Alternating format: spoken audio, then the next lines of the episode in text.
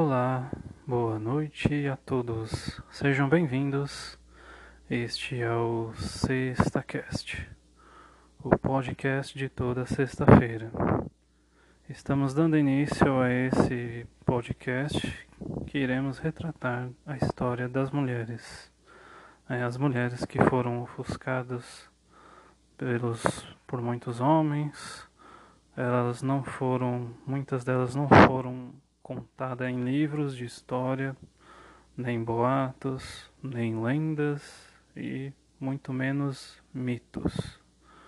Então, irei dar início a esse primeiro podcast é, falando um pouquinho sobre a vida de uma grande mulher, uma grande cantora brasileira.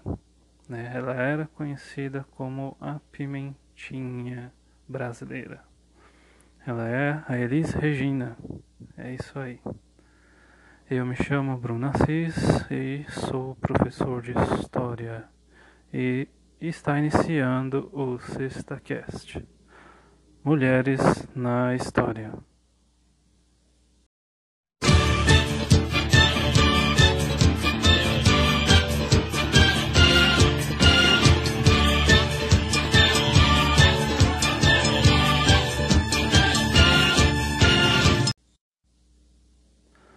Elis Regina foi uma cantora brasileira considerada por muitos como a melhor cantora brasileira de todos os tempos. É isso aí, de todos os tempos. Ela ainda hoje é muito conhecida mundialmente. Sua morte precoce a transformou em mito. Olha só. Tinha acabado de falar já de início né, que poucas mulheres não se tornam mito. Diversas canções foram eternizadas na sua voz, entre elas Águas de Março, Casa no Campo e Como Nossos Pais. Galera, aproveitando que estamos aqui falando sobre uma grande cantora, eu gostaria de pedir a gentileza daqueles que estão assistindo este podcast, ou melhor, ouvindo também né? Pois, enfim. É, dê seu like, dislike, se inscreva no canal, ajude, colabore no Apoia-se, que irei deixar nas descrições tudo informando. Elis Regina de Carvalho nas Costa, Elis Regina de Carvalho Costa nasceu em Porto Alegre, Rio Grande do Sul, no dia 17 de março de 1945, né? Mês passado fez aniversário, muito comemorado também. Começou a cantar com 11 anos de idade, já pequenininha, lá já dava seu show no programa No Clube do Guri, na rádio Farroupilha. É isso aí, apresentando por Ari Rego. Em 1960, ela foi contratada pela rádio Gaúcha e nesse mesmo ano foi eleita a melhor cantora da rádio. Olha só, era uma pimentinha mesmo. em 1961, com 16 anos, ela já fez a sua primeira viagem indo para o Rio de Janeiro. É isso aí, viajou para o Rio de Janeiro, onde lançou seu primeiro disco, Viva a Brutolândia. Em 1964 já se apresentava no eixo Rio-São Paulo. Ela assinou contrato com a TV Rio para se apresentar no programa Noite de Gala, sob a direção de Luiz Carlos Miele e Ronaldo Boscoli. Boscoli. Esse nome parece familiar, né? Quer dizer, esse sobrenome. Nessa época, Elis criou os gestos que se tornaram a sua marca registrada. Quando ela cantava, levantava os braços e girava, como sempre dançando, se mexendo e também se apresentava no Beco das Garrafas, o reduto da Bossa Nova. Ainda em 64, Elis muda-se para São Paulo em 1965 fez sua estreia no Festival da Record com a música Arrastão, de Edu Lobo e Vinícius de Moraes. Eles recebeu o prêmio Berimbau de Ouro e o troféu Roquete Pinto. Foi eleita a melhor cantora do ano. Entre 1965 e 1967, ao lado do Jair Rodrigues, quem se lembra? Deixa que diga, que tem, que fala, isso aí. E do Zimbo Trio, Elis apresentou o programa O Fino da Bossa Nova na TV Record em São Paulo. O programa gerou três discos, dois na Bossa, um, dois e o terceiro. O primeiro 2 na bolsa vendeu um milhão de cópias. Em 68, Elis embarcou em uma promissora carreira internacional. Viajou pelos Estados Unidos, Europa e no Olímpia de Paris, exatamente, no Olímpia de Paris. Foi ovacionada e voltou ao palco seis vezes depois do final do show. Seu apelido, hum, lembra de Vinícius de Moraes? É, o apelido de Pimentinha foi dado por Vinícius de Moraes. A palavra exprimia muito bem a miudeza física e a personalidade explosiva da cantora, que mudava de comportamento em segundos. Era capaz de brigar aos gritos e, no minuto seguinte, conversar normalmente como se nada tivesse acontecido. Ela era pimentinha e, ao mesmo tempo, uma pessoa doce, leve. Foi uma cantora eclética. Era uma artista muito eclética, interpretava canções de vários estilos, como MPB, jazz, rock, bossa nova e até mesmo o nosso saudosismo samba. Levou à fama cantores importantes como Milton Nascimento, João Bosco e Ivan Lins. Fez dueto com o grandiosíssimo Tom Jobim e Jair Rodrigues, entre outros cantores. Entre os seus álbuns destacam-se Ela, 1971, Elise e Tom, 1974, Falsa Brilhante, em 1976, Essa Mulher, em 1979 e Saudade do Brasil, 1980 e, é claro, Elis, de 1980. Ah, que saudade daquele dueto. Tom e Elis. As músicas mais eternizadas por Elis. Em menos de 20 anos de carreira, Elis gravou 31 discos, onde imortalizou diversas canções da música popular brasileira. Entre elas, as mais conhecidas, Águas de Março, como nossos pais, o bêbado e a equilibrista, fascinação, Madalena, aprendendo a jogar, casa no campo, alô, alô, marciano, Romaria, o paneguinho, se eu quisesse falar com Deus. Essas foram as músicas que ainda são mais marcantes até hoje. Sobre o grande dueto Águas de Março é uma famosa canção brasileira do compositor Tom Jobim em 1972. A canção foi lançada inicialmente no compacto simples disco de bolso. Quem lembra em aquele disco compacto? Realmente não cabia exatamente num bolso. Mas era melhor, menor do que um disco comum, né? O famoso bolachão. Em 1974, uma versão em dueto com Elis Regina foi lançado no LP, chamado Elis e Tom. A canção chegou a inspirar uma campanha publicitária da empresa Coca-Cola na década de 1980, com o um arranjo mais próximo do rock e outros versos. Em 2001, foi nomeada como a melhor canção brasileira de todos os tempos, em uma pesquisa de 214 jornalistas brasileiros músicos e outros artistas do Brasil. Olha só quanta gente! Logo a seguir, iremos ouvir um grande amigo e, é claro, um grande fã de Elis Regina, que chegou a assistir até alguns de seus shows maravilhosos. O grande Císsimo Gilberto, um grande amigo de São Paulo. Um dia bom para todos. A idade traz algumas coisas assim muito importantes, né? Eu tenho 65 anos e com 9 anos, em 1965, vi pela primeira vez é, na televisão branca e preta, pequenininha, aquele som horrível, aquele barulhinho, zzz, alguém cantar arrastão de branco, um cabelo diferenciado, um envolvimento incrível, porque naquela época todo mundo cantava engessado.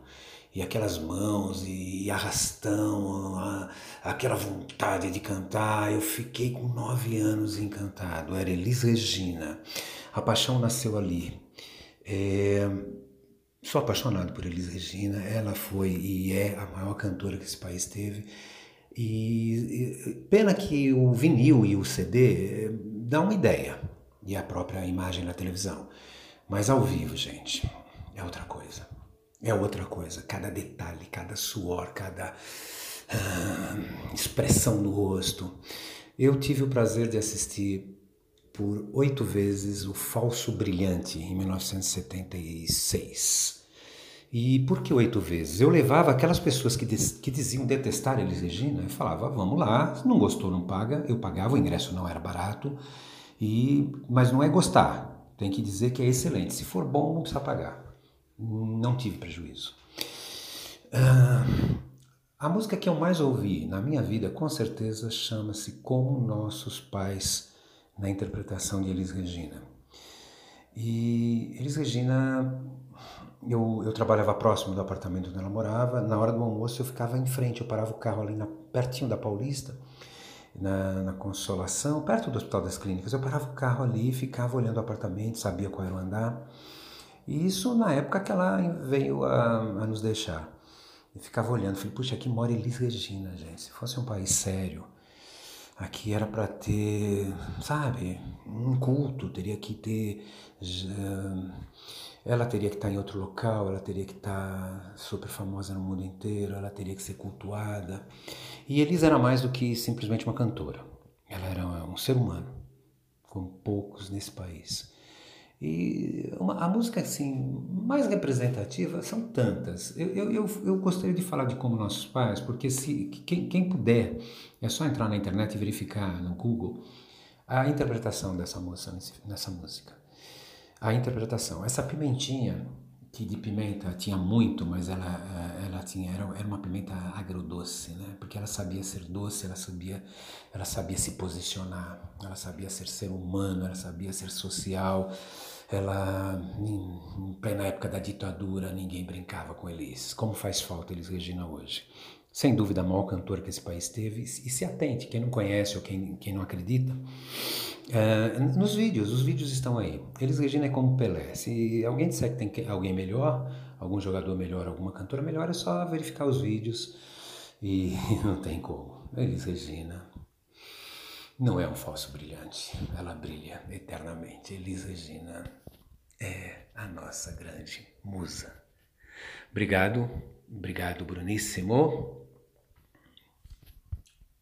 A música, como Nossos Pais, é uma canção composta por Belchior, lançado no álbum Alucinação em 1976, mas que fez sucesso na voz de Elis Regina, que a gravou no aclamado álbum Falso Brilhante, também de 1976, composta em meio à ditadura militar no Brasil. A letra retrata a desilusão de uma juventude reprimida, mas também fala de esperança e luta por mudanças. Considerada um dos maiores clássicos da música brasileira, ela aparece na posição 43 entre as 100 maiores músicas brasileiras pela Rolling Stones Brasil. Sua vida pessoal. Bom, Regina foi casada com o produtor musical Ronaldo Boscoli. Boscoli, lembra? Entre 1967 e 72. Juntos protagonizaram brigas homéricas, geralmente em público. Dessa união nasceu João Marcelo Boscoli, em 1970. Entre 1973 e 81, Elis viveu com o pianista e arranjador musical César Camargo Mariano. Juntos tiveram dois filhos, Pedro Camargo Mariano, em 75, e, é claro, a, uma, a queridinha conhecida Maria Rita, em 77. Quem é que não conhece já não ouviu a voz da Maria Rita, hein? É até parecida com a de sua mãe, não é verdade? Período trágico de sua morte. É. Elis Regina foi encontrada no chão de seu quarto, do seu apartamento, no bairro dos Jardins, por seu namorado Samuel McDowell, que arrombou a porta e tentou socorrê-la mas ela já chegou sem vida ao hospital. Elis Regina faleceu com apenas 36 anos em São Paulo, no dia 19 de janeiro de 1982. Sua morte foi decorrente do consumo de cocaína e uso exagerado de bebida alcoólica. Existem alguns mitos sobre sua morte que ainda pairam, né? alguns mitos. Mitos são as versões de que ela teria sido assassinada ou de que teria cometido suicídio. Suicídio. Será? O fato foi que ela consumiu uma quantidade de cocaína com cinzano. A bebida potencializou o efeito da droga. Ela teve uma parada cardíaca e morreu. Não existe polêmica, explicou Júlio Maria, responsável pela biografia Elis Regina. Nada será como antes, em entrevista ao Zero Hora. Existe também um, uma obra televisionada sobre a vida e obra de Elis Regina, que foi televisionada pela Globo. Quem puder, assista. Vale a pena. E por hoje é só, meus caros amigos, meus caros ouvintes. Né?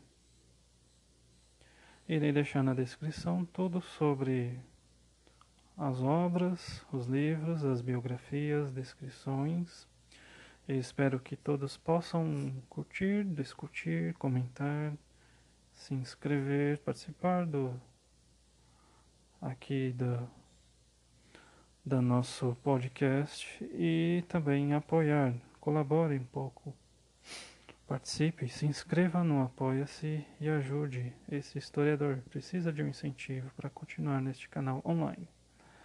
Desde já agradeço a todos a presença de ter ouvido ou não. Quem sabe uma próxima. É, por hoje é só. Um abraço e até mais. Até mais. Não quero lhe falar, meu grande amor, das coisas que aprendi nos discos. Quero lhe contar como eu vivi e tudo o que aconteceu comigo. Viver é melhor que sonhar. Eu sei que o amor é uma coisa boa. Mas também sei que qualquer canto é menor do que a vida de qualquer pessoa. Por isso, cuidar do meu bem. Há perigo na esquina. Eles venceram e o sinal está fechado para nós que somos jovens.